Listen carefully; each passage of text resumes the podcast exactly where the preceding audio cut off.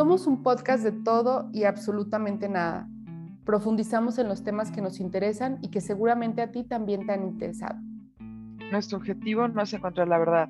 Sabemos que esta no es absoluta. Nuestra meta es y será siempre fomentar la conversación. Nosotros somos ¿De qué me hablas podcast?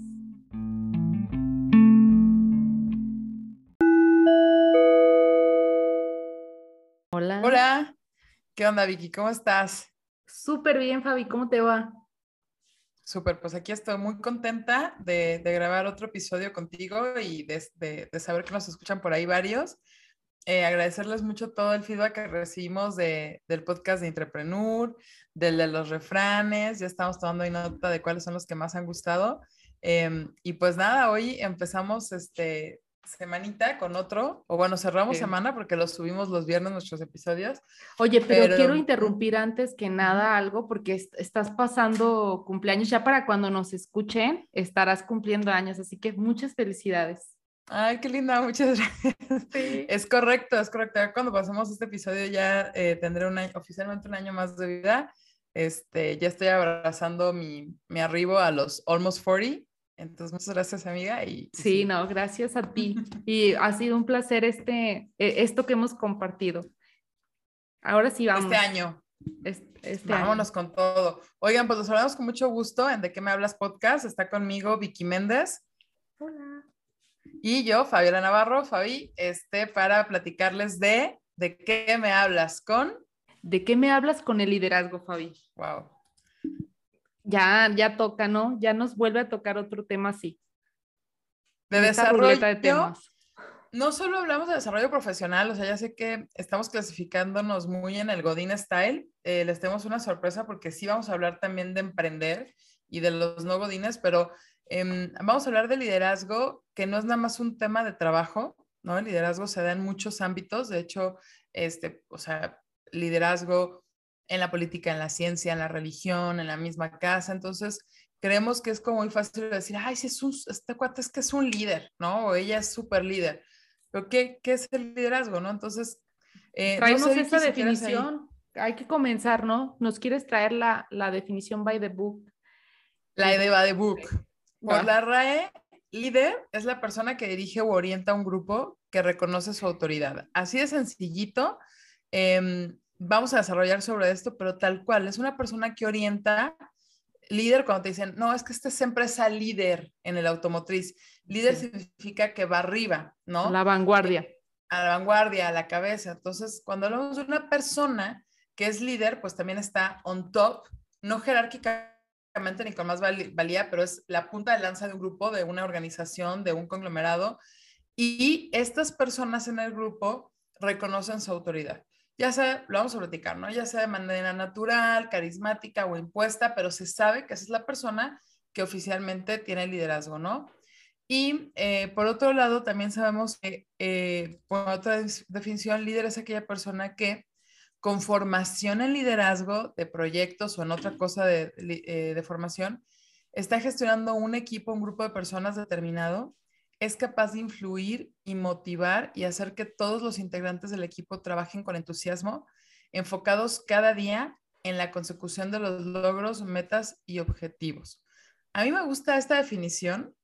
Ya te voy a pasar la palabra, Vicky. Lo único que a mí me, no que me preocupe, me ha costado mucho trabajo en mi vida y a veces siento que, no sé si, si recae en el líder, pero que trabajen con entusiasmo. Yo a veces siento que el entusiasmo y la motivación es de cada persona, ¿no? Y que recaiga en el líder, ay, no sé, como que en mi experiencia eso es donde siento más peso sobre mis hombros, porque es como, pues no sé, tú traes las ganas y lo demás lo trabajamos, ¿no? Pero además el líder también tiene que hacer que estén entusiasmados es, un reto. Oye, pero bueno, me voy a desviar solo poquito para dar un pequeño comentario. Es todo un reto y yo creo que entonces estamos llegando muy tarde a ocuparnos del liderazgo. Si, hubiera, si pudiéramos ser líderes desde antes, muchas cosas tal vez cambiarían y ya cuando llegaran a una organización la gente ya estaría como más motivada. Tengo, tengo mis ideas, pero las vamos a ir explorando a lo largo del episodio. No, son muy buenas, Vicky. No por nada muchos países desde, desde el kinder o desde el preescolar desarrollan estas habilidades de liderazgo en los niños, que sé que en México también hay muy buenas escuelas y yo escucho a mis amigas que, no, si es que esta escuela traen este, desarrollo de negocios y empresas, ¿no? El niño tiene siete años, ah, wow, pero sí creo que está dentro de las nuevas habilidades blandas. Entonces, qué buen punto el que traes, porque justamente cuando, ya me estoy adelantando, creo que las conclusiones, pero también cuando sabes ser líder, también aprendes a, a ser seguidor o cooperas más con los líderes, ¿no? Entonces, eh, todos deberíamos de saber o, reconocer nuestro liderazgo para también poder reconocer cuando somos seguidores de otro liderazgo, ¿no? Entonces siento que es una cadena o un círculo eh, que debería ser virtuoso. Y a veces es vicioso porque como tenemos mucho esta onda de, no, pues como es el jefe, ojo, jefe no es líder, ¿no? Y también un líder puesto o natural o impuesto que, que tiene que estar jalando con personas que no, o, grupos o, personalidades o profesionales o no profesionales o gente que no está en ese, que no comprende la misión, pues va a ser difícil, ¿no? Pero bueno, si ya, ya nos adelantamos. No, están muy buenos nuestros spoilers, este ¿eh? Porque de allí, fíjense, todo lo de los niños, por ahí vamos a tener un episodio dedicado a los niños. Entonces yo creo que ahí vamos a explorar un poquito de esto que comentabas. Y bueno, yo me gustaría... Y para complementar esto de liderazgo, Vicky, sí, sí, sí, justo. Aquí hay una la primera cláusula que les vamos a dar. Ahí va, Vicky, te, paso la palabra. Fíjense, no confundamos nunca liderazgo con administración. A mí sí me pasaba, ay, no es el gerente, ya este, es el líder, o sea, ahí tiene esa misión, ¿no? Entonces, liderazgo y administración son súper diferentes. O sea, no es lo mismo. ¿Qué dice Peter Drucker y, y Warren Bennis? Ellos mencionan que administrar es hacer las cosas bien y liderar es hacer las cosas correctas, porque pues si tienes un mal liderazgo podrías hacer cosas incorrectas y, estar administrando esas cosas incorrectas, ¿no? Entonces, al final, eh, no creo que vaya hacia el mismo lado. Entonces, este, esta parte eh, sería algo como, imagínense, líder este es otro autor que lo decía, creo que en el de los siete hábitos de la gente altamente efectiva. Altamente efectiva. Él decía, el líder es el pescador, o bueno, lo mencionaba creo que con otro ejemplo, pero yo una vez lo aterricé. El líder es el pescador que ha sabido leer el río, o sea, determina que están en la zona incorrecta, dice, no, pues aquí ni peces hay y los que reman la lancha, los ayudantes y los administradores podrán pensar, bueno, pero es que estamos avanzando, hemos trabajado todo el maldito día en esto, eh, pero no, o sea, están en el sitio incorrecto, entonces el trabajo del líder es saber usar el mapa correcto y el del administrador es que una vez que ya se eligió el camino o el mapa correcto, seguirlo de la forma más eficiente posible. Entonces, primero es el liderazgo, luego viene la administración. Me gusta porque el líder es lo sabe llevar al punto donde hay que ejecutar o realizar las acciones y los, el management, los administradores, obviamente ahí pueden fungir como multiplicador, como factor de aprovechamiento y etcétera, ¿no? Sí, justamente. Entonces, hay algo como súper que también tendríamos que agregar es como otra definición es el buen líder es el que hace que las cosas sucedan, el que consigue que la gente se inspire, se oriente a la acción el que marca un antes y un después y siente que, la contribución que está realmente haciendo a la empresa es algo significativo, ¿no? O sea, que eso mm, es valioso. Ahí viene un primer highlight súper importante que yo es donde quisiera hacer la, la, separación entre consigue que se entusiasmen con consigue que se inspiren. Y de hecho aquí viene mucho que buscamos líderes inspiracionales, ¿no? Porque entonces cuando tú inspiras al, al grupo que estás liderando, justamente de ahí puede surgir el entusiasmo y la motivación, ¿no? Porque estás inspirando, obviamente, si la misión es la que todos quieren seguir, ¿no? O sea, estamos en esta misión, pero mi líder va a regañadientes, pues se me va a contagiar ese, ¿no? Yo, yo sí voy por esa misión, pero traigo el contagio de, pues bueno, ya que, pues sí, el río está todo revuelto, pero a ver, ¿no? En, vez, en lugar de decir, saben que está revuelto, por lo cual seguramente debe de haber por ahí una bahía, una ondita donde están todos los peces aislados, vamos a llegar ahí ¿no? Entonces, wow, este cuate me inspira porque veo oportunidades donde ya no hay, ¿no? Entonces, sí, ahí me quiero hacer una pausa porque la inspiración sí es clave en que la gente identifique un líder, ¿no? Oye, y, realmente todo el equipo se ve. Yo recuerdo que en, mi primer trabajo me tocó, yo era analista de calidad y había equipos donde el líder estaba súper entusiasmado y, veías así de entusiasmado a todo el equipo y había un compañero supervisor que era mm, súper tranquilo y toda su gente era igual que él, o sea, hace cuenta que los veías como con la misma actitud, entonces eso sí se contagia. ¿eh?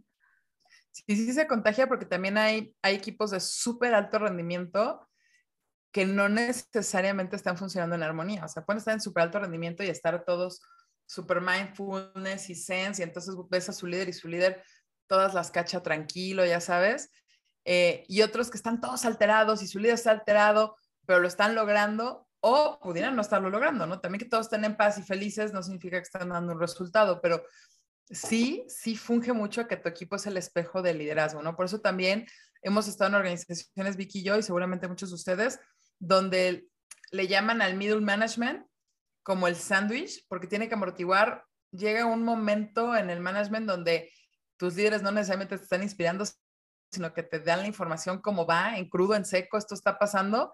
Y hacia los grupos hay un líder intermedio que no lo puede bajar en crudo, ¿no? Entonces no. lo tiene que bajar. Amortiguadito. Lo súper amortigua, exacto. Y si ese líder tiene la capacidad de amortiguar, como el que tú dices, de en paz y con tranquilidad, y aún así lograrlo, buenísimo, porque no genera estrés. Pero hay otros líderes, ya hemos conocido a varios y yo a la, a la fecha sé que hay de ese tipo de líderes y también son buenos, que de hecho lo amortiguan a una vista de estrés, ¿no? Sí. No, miren, este, se nos va a venir encima el proyecto y se va a caer el contrato, entonces yo voy a necesitar que le estén metiendo 18 horas al día. De alguna forma, ese estrés inspira y hay mucha gente que solo así empieza a echar a andar la máquina, pero también ya me está adelantando Vicky, pero tronar ese método, o sea, usarlo para todo, también eventualmente te va a escupir en la cara, ¿no? Entonces, eh, ahorita vamos a hablar de los cuándos sí, los cuándos no y cómo se le llama ese liderazgo, ¿no? Sí, no, hoy está bien interesante porque, fíjate, o sea, nosotros lo vivimos en la práctica, pero luego ya ves que todo eso tiene nombre, ¿no? o se le puede, se puede conceptualizar. Se conceptualiza y hay mucha, hay muchísimos autores que han hecho un conocimiento profundo de esto. Vicky trae todos los datos de libros, etcétera. Yo soy mucho más este, empírica, pero está, acá está mi contraparte Vicky que trae toda la, la, información. Bueno, ahora ya dijimos la definición de líder, ¿no, Vicky? Pero también sí. les traigo la definición de liderazgo. A ver, cuéntanos. Eh, el liderazgo ya como una habilidad, porque ahora es de estas habilidades que se desarrollan, estas soft skills que estamos desarrollando mucho hoy en día en las empresas, en las escuelas, en los jóvenes, en los que ya estamos más grandes, etcétera. Liderazgo es la capacidad que tiene una persona de influir, motivar, organizar y llevar a cabo acciones para lograr los fines y objetivos que involucran a estas personas o a los grupos dentro de un marco de valores o lo que ahora llamaríamos la cultura. Eh, es quien va a la cabeza de un equipo. Esta es una definición que, que pongo yo o que conceptualizo yo. Eh, yo veo a los líderes como las personas que van a la casa de un equipo y dar órdenes va muy en contra de la palabra liderazgo, ¿no? Es quien va a la casa de un equipo no ordenando, sino es quien guía. Fíjense, pónganse a pensar en los equipos militares, en los Boy Scouts, en las expediciones. Quien va a la cabeza no es necesariamente alguien que tenga poder sobre los demás, sino es alguien que va a tratar de guiar al resto de las personas que son más clave o más importantes que esa persona para llegar al objetivo y a que empiecen a fungir, ¿no? Entonces, este líder no ordena, guía, eh, identifica la función estratégica de cada una de las personas de su equipo para que justamente se logre el objetivo, ¿no? De hecho, dicen que los líderes se rodean de personas que saben mucho más que esa persona.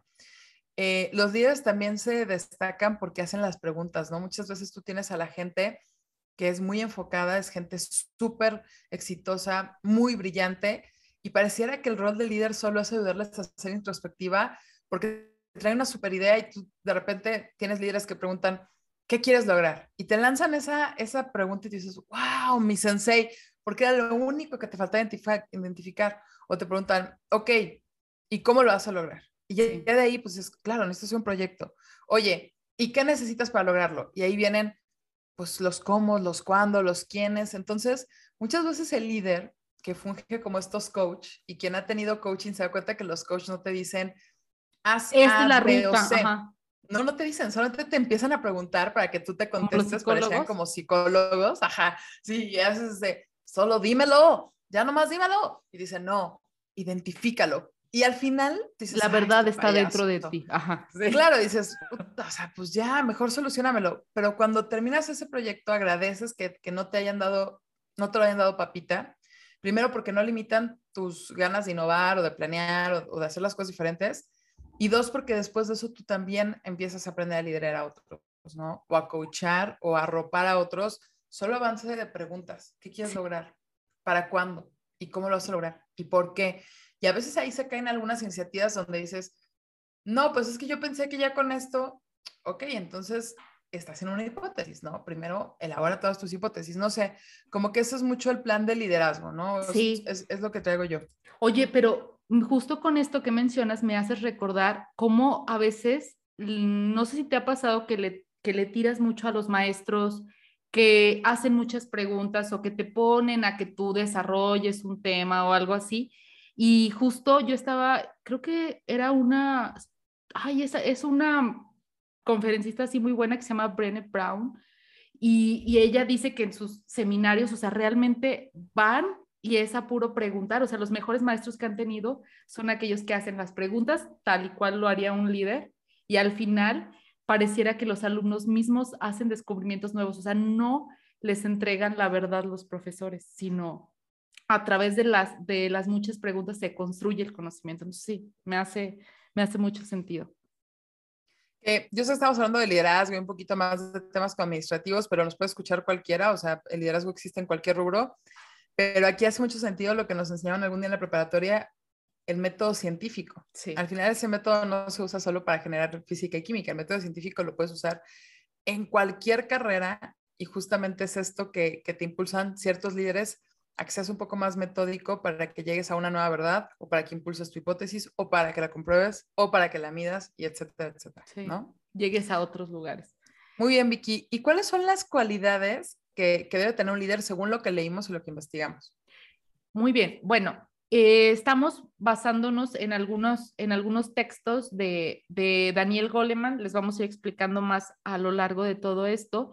Pero decía él que las, las cualidades es, nosotros siempre pensaríamos que el coeficiente intelectual, ya saben que siempre hasta como hay hasta exámenes. A mí yo nunca he hecho un examen de ese de coeficiente intelectual, pero sí he hecho muchos exámenes de conocimientos. ¿Tú te ha tocado hacer algo o no? Sí, yo sí, a, mí sí me gusta mucho eso, o sea, sé que eso ya ahorita ni siquiera tiene tanto valor, eh, pero sí, yo sí, yo sí he hecho y sí me gusta mucho el tipo de, eh, cuál es tu IQ y todas esas cosas. Mm, sí. me gusta, aunque hoy en día la inteligencia se mide de otra forma. Exacto, es lo que les vamos a explicar. Entonces, ese coeficiente intelectual mm, podría ser que todo ese tipo de, exámenes son necesarios para acceder a ciertas posiciones, pero una vez que llegas a esas posiciones, vienen otras, otras cualidades que se están buscando. La inteligencia emocional, que es un conjunto de habilidades que una persona adquiere por nacimiento, o sea, puedes nacer con ellas o la aprendes durante la vida y entre ellas está la empatía, la motivación de uno mismo, el autocontrol, el entusiasmo y el manejo de emociones, todo ese tipo de cosas y vamos a irlas desmenuzando un poquito más. Una cosa sería, ¿verdad que sí? ¿Y cuál es la mm, principal?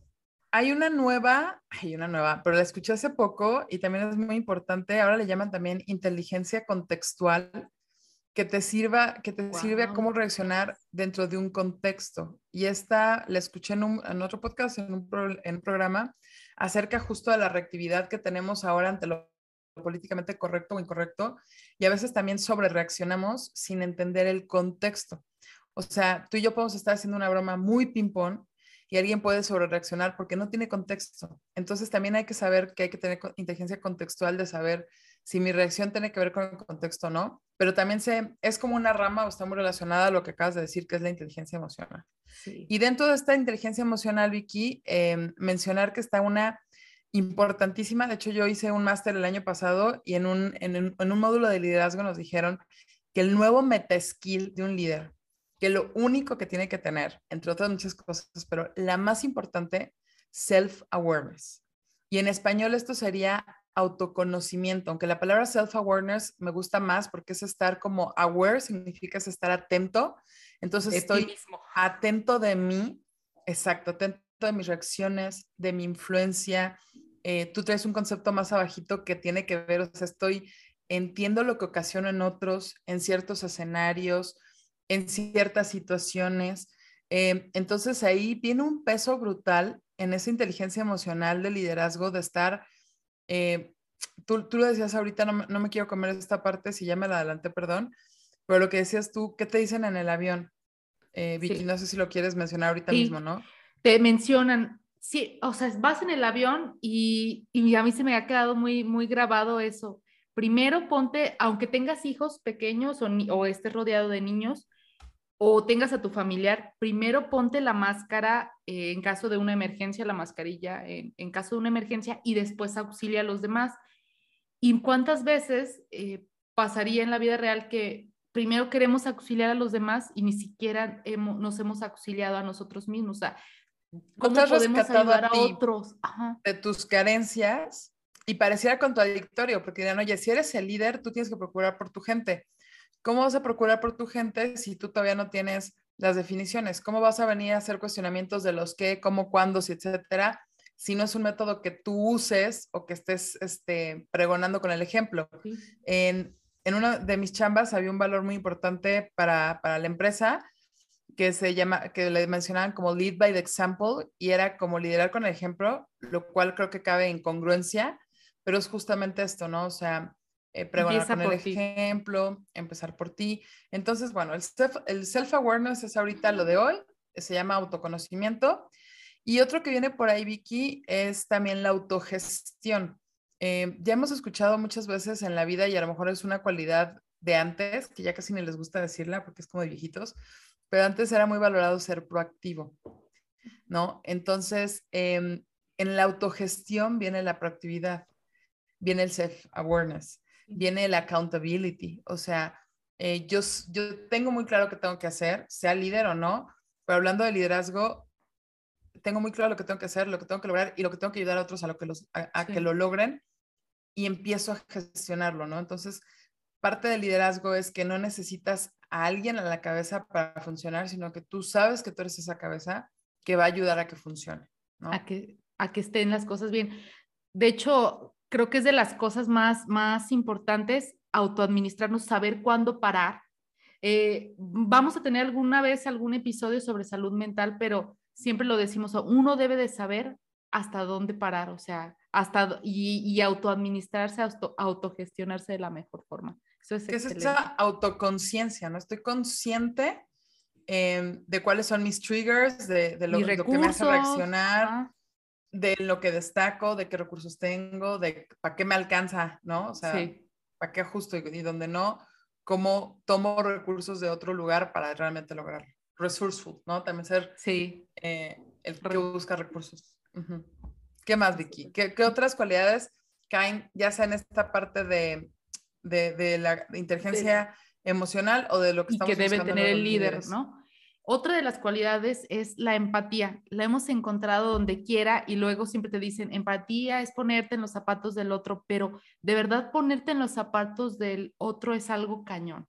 Y no, y no lo pongamos nada más como un sentimentalismo, o sea, realmente significa que, que tú sí vas a estar atento, escuchando y de verdad, genuinamente comprometiéndote por las necesidades de los demás y, entendiendo desde sus ojos las cosas, desde sus, desde sus zapatos. Desde su perspectiva, ¿no? Desde su, desde su realidad.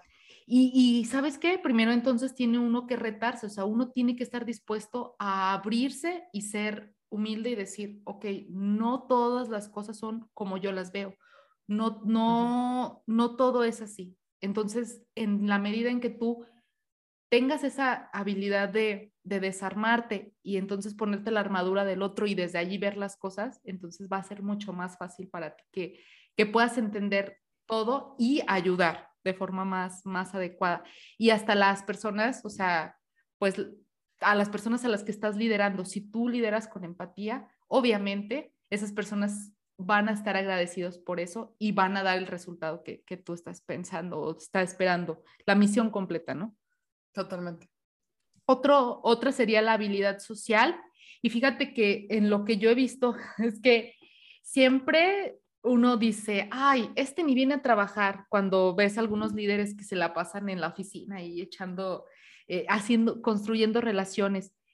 Créanme que esa construcción de relaciones ayuda muchísimo. O sea, a veces a veces si esa sola persona no se hubiera relacionado y se pusieran a hacer ese trabajo y no hubieran llegado a la persona que en dos horas lo va a terminar, sería imposible. Entonces, creo que también la habilidad social sirve al líder porque va a conocer a los demás, va a saber cómo comunicarse con ellos, cómo pedirles la, la, ayuda o, la aportación que tienen que hacer para, para que la misión y el objetivo se cumpla. Y, no hay que no hay que descuidar esa habilidad social. ¿Cuántas veces no has visto a gente que es un cerebrote y no tiene la habilidad social y entonces pues no puede lograr los resultados? no destaca o puede que se frustre o va a necesitar a alguien que lo salve y qué afortunados, ¿no? Como los que son sus traductores de la empresa. Sí. No, no te vayas a creer, ¿eh? o sea, Juanito no es lo que, seco, es que, ajá, lo que él quiso decir, o no, oye, una disculpa, pero lo que pasa es que este cuate es como muy directo. Pero lo que tocas decir de, de la habilidad social, pues acuérdense que les hemos platicado de que también dentro de una empresa, organización o tu propia empresa, al final es un networking, ¿no? Entonces, sí, lo dijimos en, el organización, de emprendedor en el interpretador. En una organización formal, por medio de los roles, tenemos la obligación de colaborar y servir a otros porque hasta en, las organizaciones sabemos clientes internos o prestadores de servicios internos, pero no, nunca, nunca hagan de menos ni eh, minimicen el impacto de una buena relación eh, intrapersonal para generar justamente que los proyectos lleguen a, cabo o, o, lleguen a éxito, ¿no? Sí, a buen término. Cuéntanos, ¿cuál sería a lo mejor algún lado oscuro de la, de la inteligencia emocional, Fabi? Sí, ahí también hay gente que es tan inteligente, de hecho hablaban mucho, a lo mejor en los textos de antes, de, de los noventas, de early 2000, es como eh, que también el líder pues manipula. Y, y sí, la realidad es que hay líderes que al final manipulan a su favor y no necesariamente están afiliando a la gente bajo la misión o, o de una forma eh, honesta, pero son también, tienen una inteligencia emocional tan atinada que usan este recurso pues para mal, ¿no? Porque em, algunos lo usan para manipular a los otros, no necesariamente para mejorar la empresa. A lo mejor yo me acerco a esta persona, sé que le llego por este lado y lo que voy a ocasionar es un problema, es pasarlo de una persona que es un seguidor a hacerlo un detractor, a meter en problemas a la compañía o a la organización en la que estás esto, por ejemplo, pasa mucho, si nos vamos al lado de la política, al final así es como manipulan los, los partidos políticos, ¿no? O sea, si yo no quiero que votes para ese lado, no necesariamente te voy a decir cómo voy a solucionar tus temas, te voy a decir o voy a manipular. Ni voy a influir ni nada. Con la inteligencia emocional que tengo, voy a llegar a este grupo de personas simplemente para bloquear otro camino u otro resultado, pero no necesariamente es para beneficiarlos a ellos, ¿no? Entonces, eso puede pasar en la política, en la iglesia y hablando en las corporaciones, en la vida, en la vida misma. Pero hablando ahorita en lo que, lo que nos estamos acatando, que es como las organizaciones o el desempeño de las labores, también eso, pues hay líderes que lo usan para mal, ¿no? Entonces, la realidad es que, como tú dices, el antídoto es eh, que la preocupación sea genuina, ¿no? Una, una, preocupación empática por el bienestar de la gente que nos rodea.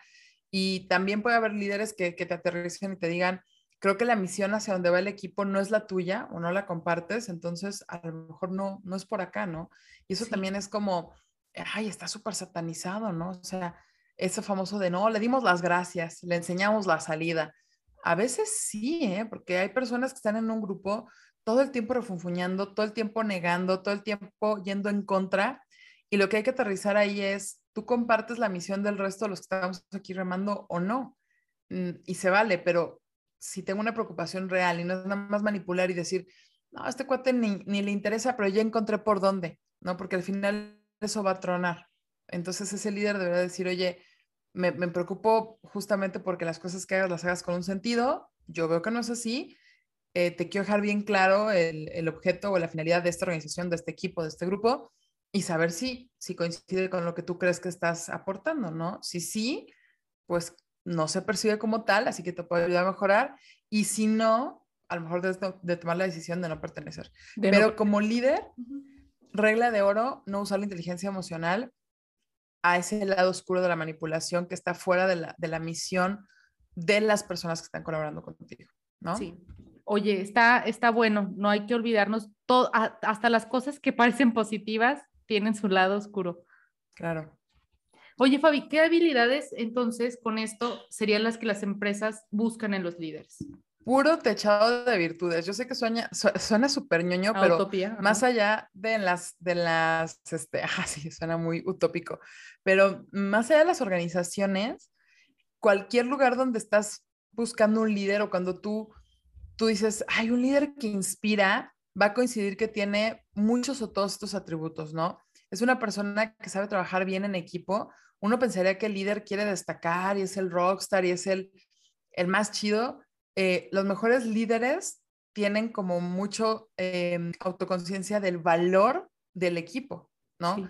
Y de destacar lo que el equipo está haciendo. Entonces, trabajan muy bien en equipo. Son personas que se comunican, tienen una comunicación clara y efectiva.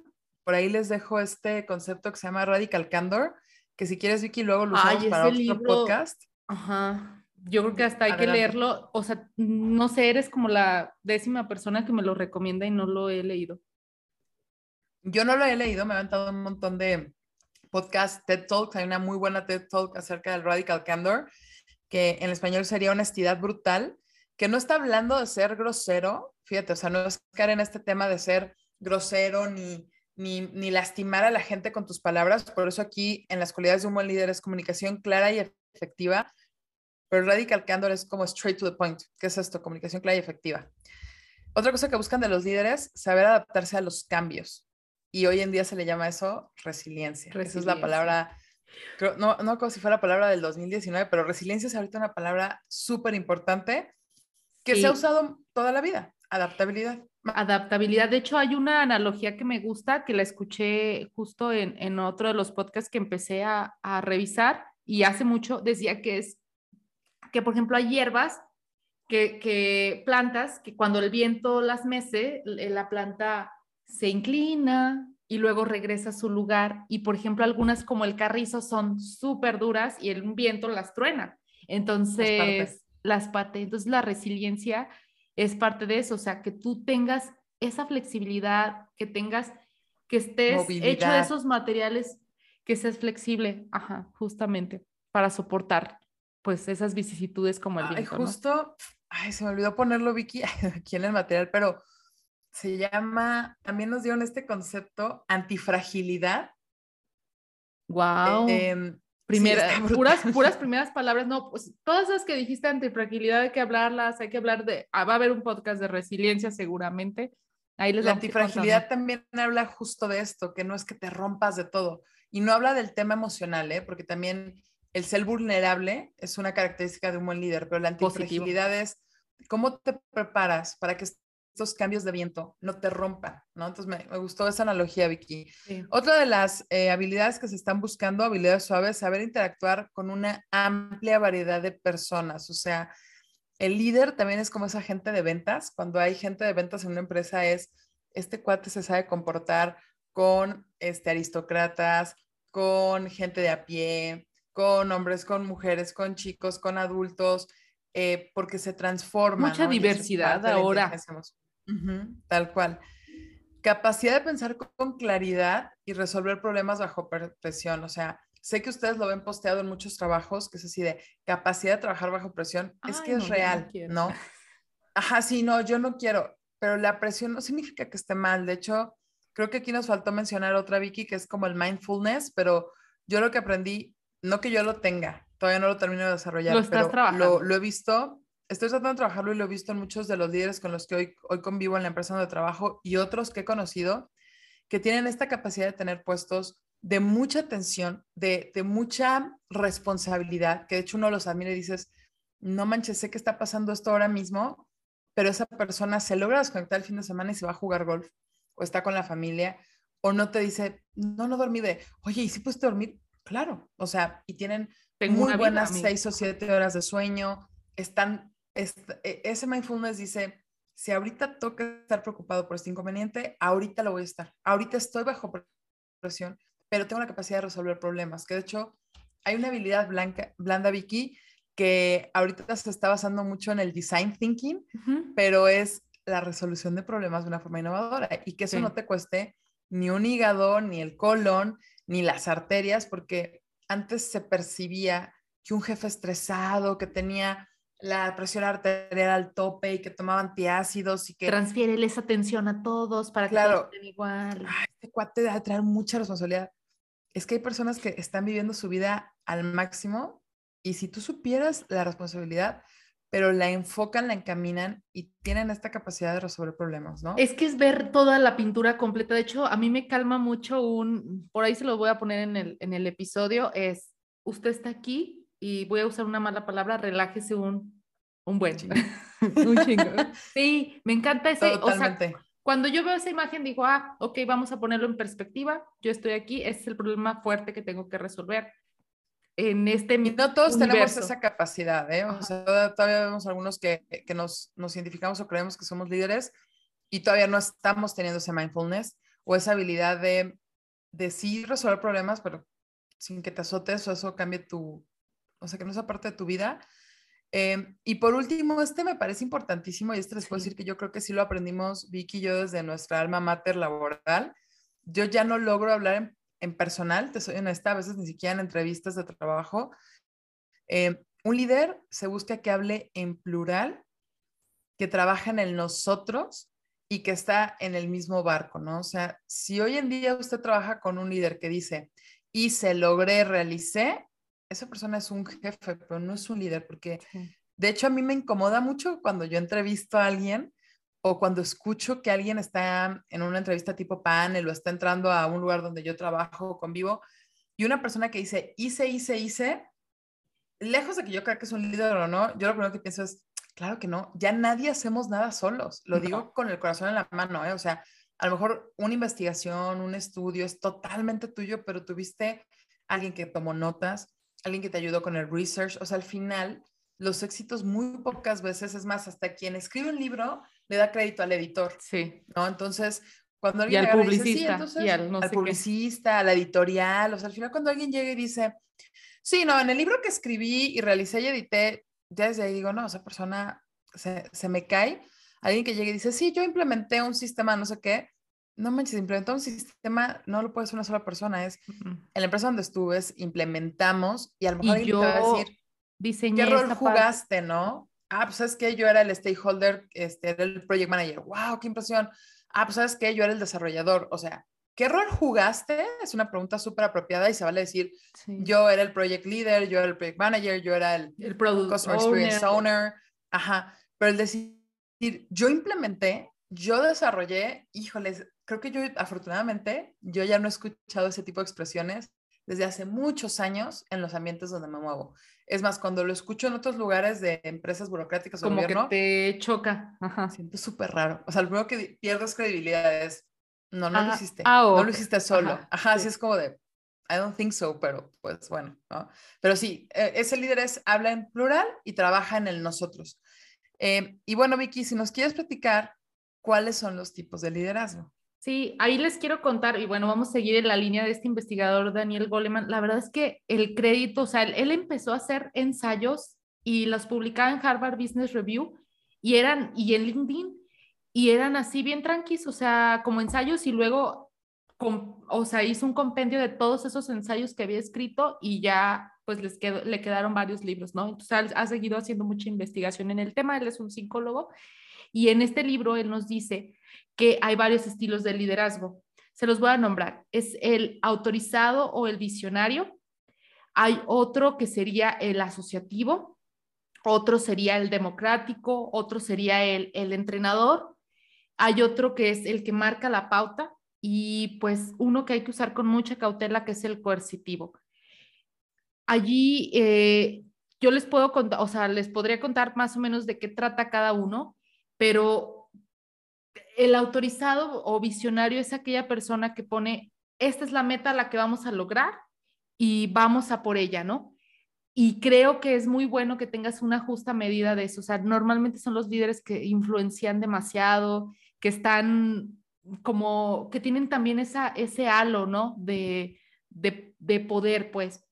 Hay otro que, les contaba que era el asociativo y justamente yo me considero un poquito más en, este estilo de, liderazgo que es el asociativo, es el líder que habla con las personas, eh, trae información, se interesa eh, encuentra varias cosas. El riesgo de, de hacerlo mucho así es que a veces puedes perder el enfoque del objetivo general por enfocarte tanto en las personas, ¿no? Entonces, creo que debes de tener un buen balance entre, entre ambos. Se recomienda mucho que tengas el asociativo y el visionario eh, trabajándolos en una justa medida. Hay otro que era el, el democrático. El democrático se tiene que usar también con mucho cuidado y pero sí, sí emplearse es cuando convocas a juntas y que todos participen, eh, hacen lluvias de ideas, hacen focus group o grupos de enfoque, o cómo se traduce en, en creo que sí, grupos de enfoque, o sea, de, donde todas las personas eh, pueden hablar y dan su, su perspectiva, pero luego si abusas de este y siempre usas un estilo democrático, va a pasarte que híjole, eh, ay, hacemos reuniones y reuniones y nomás no llegamos a, ningún punto, o sea, ¿quién es el...? Y Cuando ya hecho te hacen exceso el cómo ven, ¿no? O sea, porque yo también creo que... sí, es cierto. ¿Cómo ven? ¿Qué opinan? ¿Alguna otra opinión? Todos arriba y a veces pueden pasar varias juntas o varias semanas y son tantas las buenas ideas que no se concreta y ahí es donde sí creo que en hay, hay veces en que el rol no sé si me estoy adelantando, Vicky, pero el líder que marca la pauta es el que va a ayudar al, o sea, cuando ya pasas de democrático a marcar la pauta, eso, oigan, entonces entiendo que la mayoría nos estamos moviendo por este plano, entonces empecemos ya a platicar de las acciones, porque si no, ya, ya, ya exceder el democrático es llegar a una utopía, ¿no? O sea, en la misma política no podemos decir, va a ser, va a ser presidente cuando tenga el 100% de los votos, estaremos, no habría, no habría gobernabilidad, ¿no? Entonces, no. Eh, creo que también, como tú lo dices, no puedes estresar ningún tipo de liderazgo hasta el hasta el límite donde ya no estás liderando. Sí, de hecho, después les vamos a hablar de, de otro episodio, porque la democracia es un, una forma de gobierno que tiene muchos, muchos errores. Entonces, no hemos llegado a la, a la adecuada, a perfeccionarlo. Se necesitaría otro tipo de, de gobierno y pues también en este tipo de estilos, o sea, si, como dicen, parece misa de tres padres, entonces Ajá, cuando ya todo el mundo mete la mano, ¿no? Sí, ya, ya no hay, o sea, ya no hay forma de que alguien pueda concentrar la visión de todos para llevarla a buen puerto.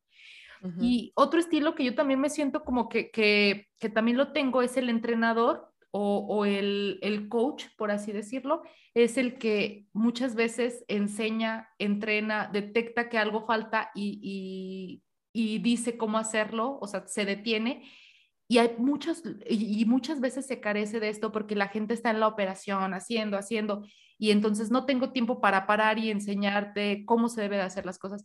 Pero créanme que si a veces paras y enseñas, esa persona, o sea, podrás entonces abonar a que más líderes salgan eh, y nazcan, ¿no? De entre tus seguidores. Esa es la pauta de la delegación, ¿no? O sea, a ah, veces si no, es el si que no pones esa pausa para enseñar, ya no delegas.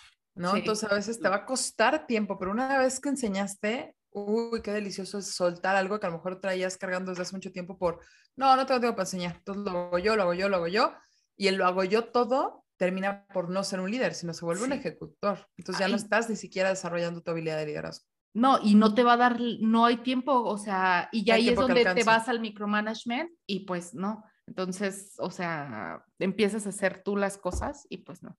Entonces, justamente hay que saber cómo, en este estilo entrenador, cómo mm, ayudar a sembrar más semillas. ¿Cómo es? ¿No dar el pez? Sí, ¿no? enseñar a enseñar a pescar. Sí. Y el de, el, justo el que tú decías, el de marca la pauta, pues es como del el tipo de líder que muchas veces lo hemos visto o que donde quiera te lo, te lo encuentras, que, mm, o sea, aunque sí es algo bueno, por así decirlo, también se debería de usar con mucha moderación, porque el que marca la pauta dice, oigan, vamos a llegar a esta parte y ya, lleguemos a esa parte. Entonces, a veces sí se necesita tener algo así, pero no, o sea, necesitas armarte de los demás.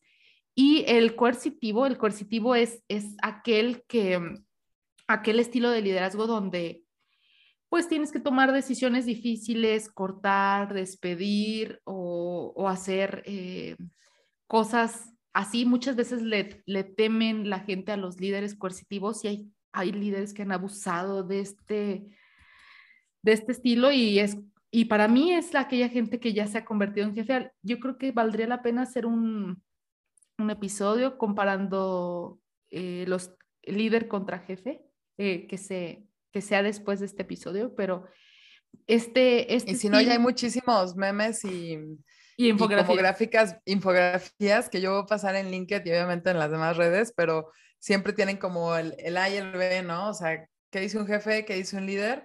Em, cada vez se rompen más los esquemas, porque de hecho ya hasta la palabra jefe incomoda, ¿no? O sea, yo estoy en muchos ambientes donde me dicen vos y no, siento, no siento gacho porque es como una, o sea, sí he trabajado en muchos ambientes muy gringochos, este, pero como que en español nunca he aceptado que me diga, sí, jefa, sí, jefe, eso es que es otro tipo, ¿no? Y, y, si realmente me imagino que hay lugares, este, y hay ambientes donde sí se necesita ser totalmente jefe, o sea, eh, no sé, tipo en un almacén y cosas así, que, que sean instrucciones muy precisas, pero creo que en todos lados se puede desarrollar hacia el liderazgo, porque al final, ya cuando analizas em, el rol netamente de un jefe, pues eh, no, no siento que las estructuras actuales den espacio para que eso siga siendo funcional, no sé. No, tienes razón, o sea, por ejemplo, alguien coercitivo podría ser un líder que digamos que es una empresa que está en súper mala situación, a punto de irse a la bancarrota y que es por personas que tienen bajo rendimiento, etcétera,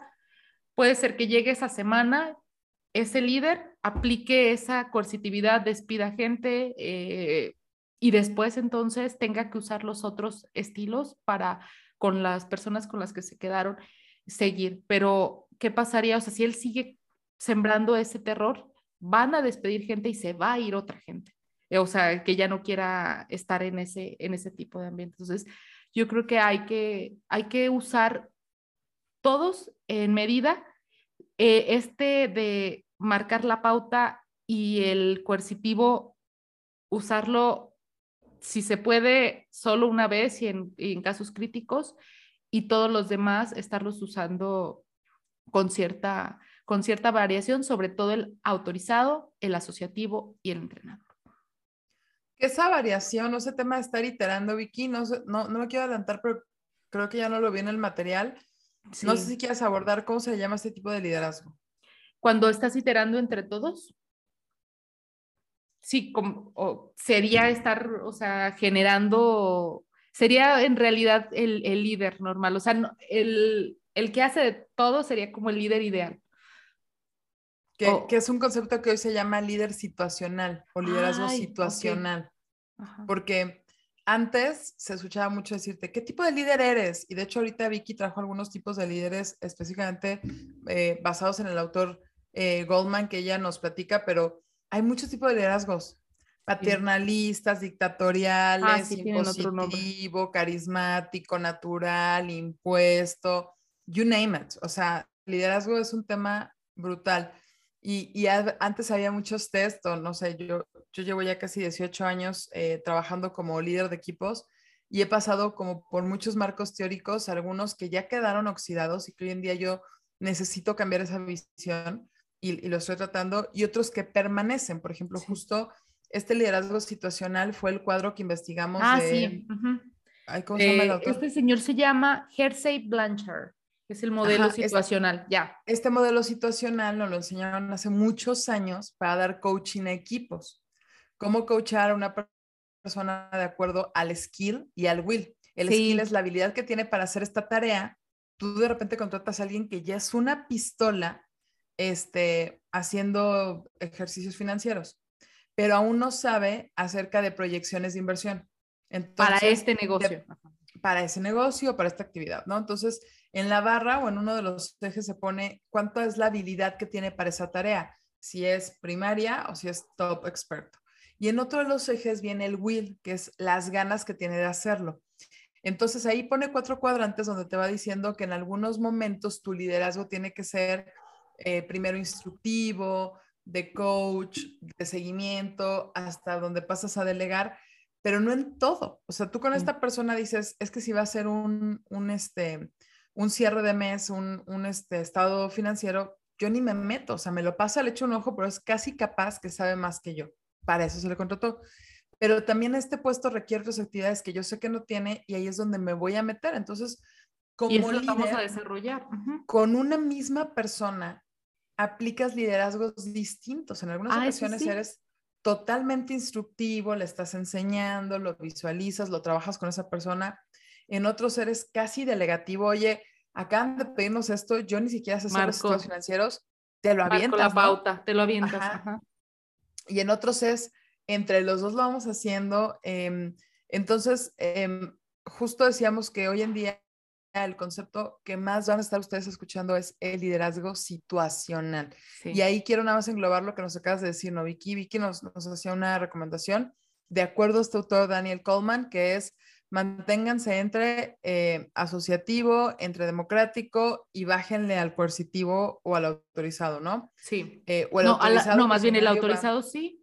Ajá. Sí, y el coercitivo no tanto.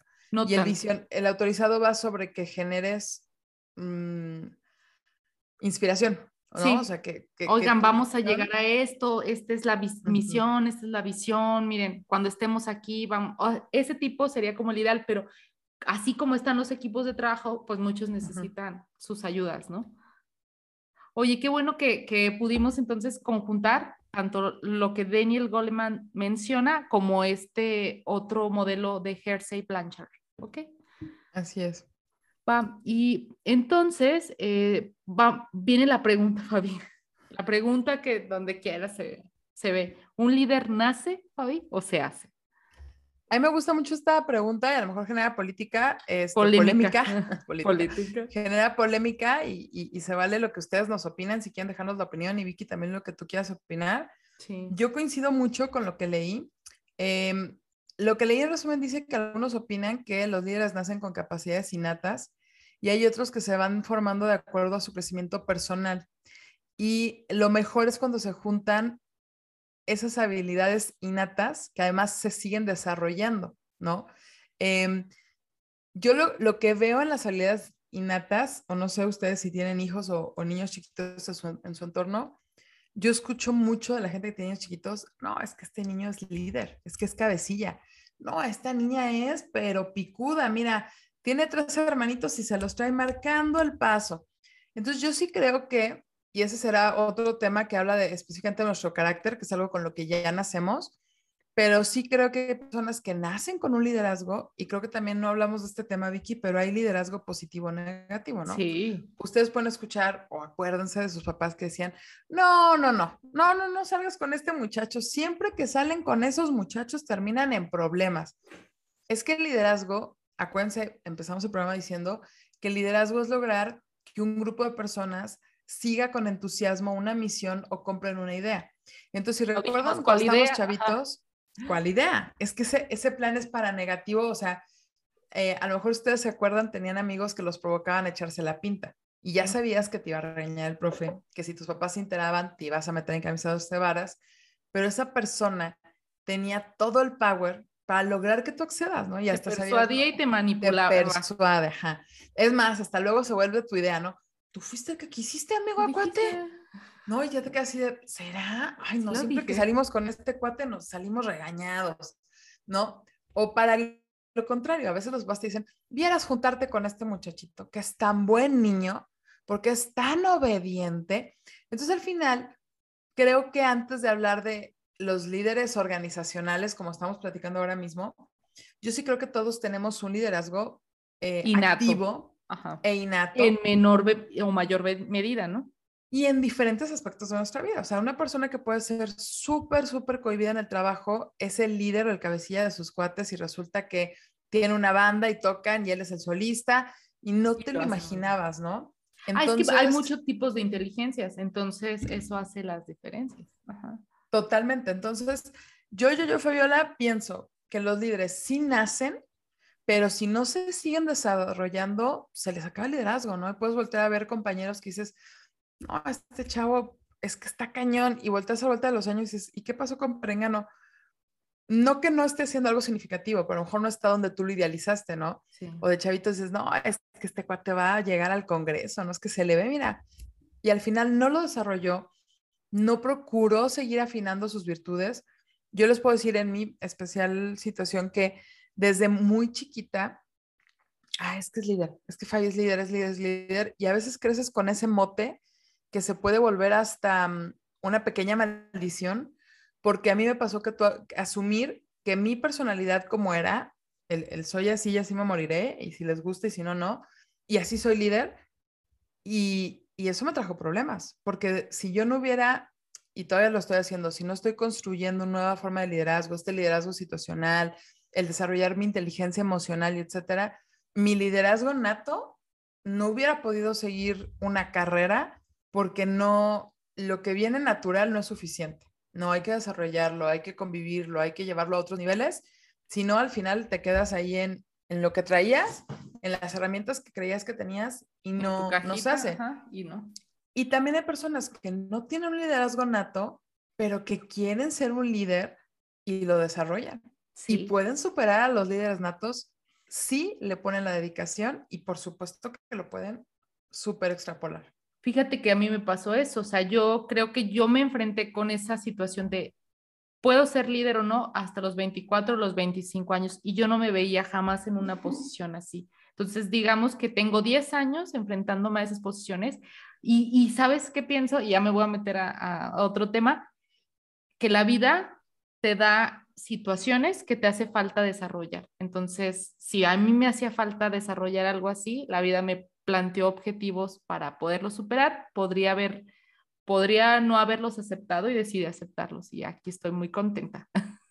Pero ahí viene, y felicidades Vicky, lo reconozco que ciertamente así es, y ahí viene el self-awareness. Yo les puedo decir que yo he tenido muchas transformaciones necesarias que me han costado el estarme dando cuenta de que una técnica de liderazgo, una forma de liderazgo que solía usar mucho, ya no va ante las circunstancias en las que vivo ahora o a las que quiero llevar al equipo que estoy liderando. Y entonces, a base de, estar aware de, mis limitaciones como líder, es que trato de buscar otros frameworks o otras técnicas o mucha retroalimentación. Yo se los he dicho en otros podcasts, se los digo ahora mismo, yo soy mucho de imitar, ¿no? Entonces, no sé si exista el liderazgo imitacional, pero si yo veo que carezco de algo, y, tengo un líder que me inspira y que digo, es que esta persona lo logra, em, empiezo a analizar sus conductas y digo, ¿qué tiene esa persona? Y caigo en estas cualidades que a lo mejor todavía no tenía, ¿no? Pues mucha más empatía de lo que tú tienes, ¿ok? A desarrollar la empatía. Eh, muchísima más este, comunicación clara y directa, ¿no? Ok, pues deja de quitarle las vueltas, ¿no? A veces va a doler, pero mejor decir las cosas con mucha educación, pero directas. Entonces, yo les puedo decir que como todas las profesiones y todos los roles en la vida, nunca vamos a ser perfectos. Entonces, el, que es profesional de su rol siempre va a buscar la forma de mejorarse a sí mismo. Totalmente. Hay que seguirlo trabajando y, vamos a llegar a un porcentaje grande de avance, pero nunca vamos a llegar al, al, absoluto. Entonces, ay, está padre eso. Qué bueno que, que, lo dices así. Y, a mí me gustaría también comentar algo que en la investigación salió de si el líder nace o se hace. Eh, es un concepto que se llama presencia afectiva. Nosotros de forma natural, o sea, esto se empezó a investigar hace algunos años y primero pues como que la gente hablaba de eso, pero ahora ya se ha investigado y ya hay evidencias de que sí nosotros dejamos una huella en los demás. Eh, y que esa huella es más o menos constante, es decir, es la presencia afectiva es un rasgo de personalidad que implica que, que con que una persona esté eh, va a provocar ciertas emociones que pueden ser positivas o negativas entre quienes interactúan y comparten con ella. Entonces, hay que detectar qué tipo de presencia afectiva, lo que decías del self-awareness, del conócete a ti mismo, lo dice el oráculo de Delfos, detecta qué tipo de presencia afectiva tienes y así sabrás también qué tipo de líder eres, qué clima provocas en los demás y trabajas ese clima eh, que, que, provocas. No necesariamente es, ah, yo soy bien tranquilo, provoco tranquilidad en los demás. Yo, por ejemplo, ya me he cachado a mí, como yo siempre sufro de ansiedad crónica generalizada, a veces siento que transmito ese, ese tipo de, de sentimiento y a veces vale la pena como bajarle unas rayitas y ver y, no necesariamente es positivo o negativo, ¿no? O sea, esto de presencia efectiva me lo acaba de platicar Vicky, o sea, creo que lo había yo ya escuchado, pero ahorita me cayó como, wow, o sea, también la presencia efectiva dependiendo del entorno, no se vayan a friquear de, ah, no manches, entonces a donde yo voy doy miedo, a donde yo voy doy gusto.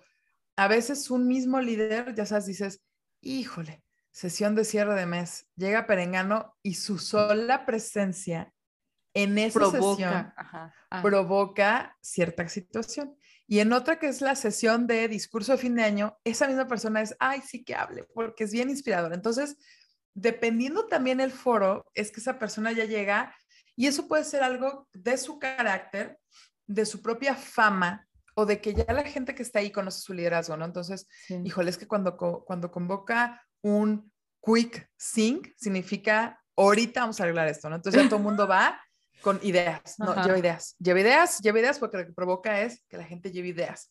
O, oigan, este catch up significa, no, quiere ver cómo estamos, ¿no? Entonces, tú ¿qué, ¿qué tal andamos? Ajá. ¿Cómo andamos, no?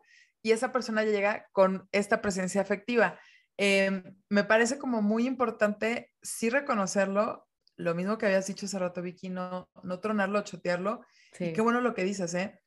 Tú puedes creer que vas en paz y dices, no, es que yo llego muy tranquilo Sí. Pero identifica si eso a la gente le da tranquilidad o se ponen ansiosos. Ay, no, es que le corre a tole por las venas. Entonces los demás ya están así, mira, estresados porque el otro está como, no, a ver qué pasa.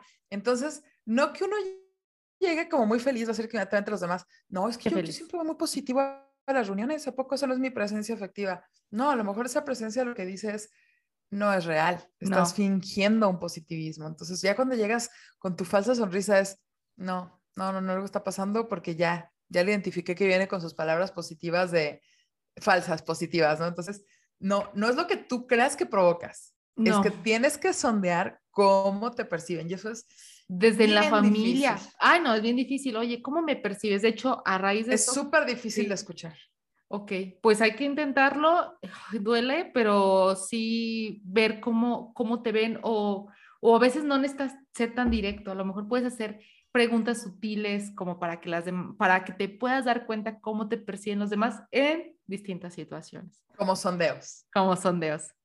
¿Cómo te... Su sondeo de popularidad. Sí, entonces sí, y lo decíamos, es que es imposible que en, en otra, en otra investigación que, que, escuché, dicen que nosotros vemos 180 grados, pero no ves el 180 de atrás. Entonces hay alguien que te tiene que completar ese otro 180. Wow. ¿Sí o no? Sí. Bueno. fuerte ese statement. Ay, sí, pues da para más también, este, creo que aquí en este podcast exploramos muchas cosas y pues vamos ya a las conclusiones, Fabi. Va. Muy bien, ok. Eh, lo, que o sea, lo que creemos que es la conclusión de este podcast, em, te recomendamos identificar en qué ámbito eres un líder, ya que el liderazgo no necesariamente viene con un puesto, un título o un organigrama, sino a veces es con una situación, por eso decíamos líderes situacionales, ¿no? A lo mejor tú eh, en tu casa eres la cabeza y eres el liderazgo de los temas económicos, pero alguien más tiene un rol de los temas que son de vacaciones o sociales. En el trabajo, tu liderazgo es que tú eres el picudo de los números, pero cuando es un tema más cualitativo, pues cedes el liderazgo a otras personas que destacan en ese rubro. Em, entonces, pues hay que entender en qué situación destacas, ¿no? Sí. Nosotros creemos que hay líderes en todas partes y que definitivamente el mundo necesita líderes. No por nada, Vicky, lo platicábamos antes de entrar en el podcast. En, muchos países desde preescolar desarrollan a los, a, los, a los niños la capacidad de liderazgo. Sí. En México sé que hay escuelas que ya lo están tratando de hacer, hablan de liderazgo en negocios, de innovación, de habilidades blandas, también de las artes pero creemos que es importante, como bien dices, Vicky, el mundo necesita líderes. y em, carecemos de líderes. Y carecemos de líderes. Mm, suena choteado, pero desde hace algunos años a las personas que son líderes y sobre, sobre todo a los líderes seniors, donde generan más valor es si ellos tienen la capacidad de desarrollar otros líderes. Sí. Porque luego si tú estás en una organización y les invitamos a que lo volteen a ver, a lo mejor puede pasar hasta en las familias, ¿no? Donde antes decías, híjole, es que desde mi abuelo, mi tío, tal, tal, tal, todos resolvían y eran cabezas y de repente empiezan a faltar esas personas y pareciera que no hay legado, porque los demás nunca quisieron tomar ese título de liderazgo en una organización llamada familia. Ahora, en las empresas a veces hay muchas posiciones y tienen que traer gente de afuera porque su liderazgo, eh, la gente no está, está no tiene desarrollado liderazgo.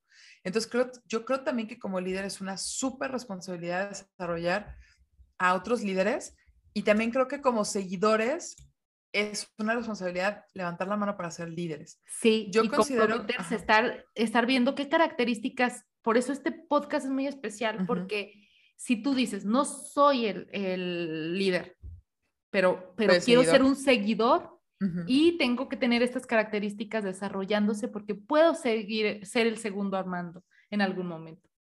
Y que creemos que los seguidores tienen eh, una importancia crucial. O sea, es lo que les decía, claro que un buen líder lleva a un equipo o un, una empresa al éxito o un grupo, pero como le decíamos hace rato, no va solo y no puede decir yo hice, yo, no, o sea, son los seguidores los que ejecutaron la idea, la desarrollaron, la mejoraron, eh, gracias a que siguieron instrucciones o se permitieron aprender o ya traían muchísima información. O sea, cada rol de los seguidores es crucial en el éxito de un equipo donde hay un buen liderazgo. Pero también nosotros creemos que cuando tú eliges ser o no ser un líder en algún tipo de situación, es una gran responsabilidad. ¿Sale? Entonces, quien, quien se destaca o tiene el valor de irse de líder, está cargando con una responsabilidad grande, pero aquellos que decidieron no ser líder, pero sí seguir a alguien, también tienen una responsabilidad. Tienen que comprometer. Entonces, muy buen mensaje. Tienen un papel importantísimo. Y bueno, y lo voy a, a, ligar con este podcast porque, bueno, nosotros decidimos liderar este podcast y ustedes que nos escuchan son estos seguidores que también tienen la responsabilidad de seguir pasando nuestro mensaje. Por favor, compártanos en todas sus redes si les gustó el tema, si saben de alguien que mándatelos a, tus hijos para que también e, ellos pues puedan ser líderes, eh, a tus compañeros de trabajo, a la gente que, que, está contigo. Queremos seguir creciendo la comunidad y, queremos que, que, cada vez haya más personas conversando, preguntando y, y resolviendo dudas.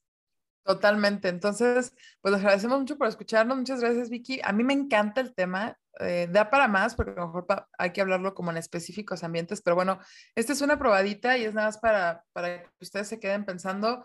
Hay un montón de autores, Vicky mencionó a varios, entonces hay muchos libros de liderazgo. Sí, em, yo creo que el liderazgo va conectado con la especialización, ¿no? Entonces, el que es líder es punta de lanza. ¿En qué? en lo que sabe hacer o en lo que inspira más. Entonces, tampoco uno es un líder de todo. Identifiquen qué, en qué la vas a romper y ahí trata de ser mejor y trata de generar inspiración para que puedas ser un líder. ¿No? Bueno, ahora sí que hace el círculo virtuoso y no vicioso. Pero eh, pues nos despedimos el día de hoy. Muchas gracias, Vicky, por el programa, por el tiempo. Gracias a ti, Fabi. Y gracias a todos por escucharnos en De qué me hablas podcast y los invitamos a su like, suscribir, suscribir y compartir. En todas las redes. Si nos pueden compartir en sus grupos de WhatsApp, con sus amigos, con la gente del trabajo, se los vamos a agradecer muchísimo. Y los escuchamos o nos escuchamos la próxima semana, Vicky, con el siguiente tema. Y pues muchas gracias a todos. Que, pasen, un excelente día. un excelente día. Gracias a todos y gracias, Fabi. Te mando un besote. Bye. Igual. Bye, bye.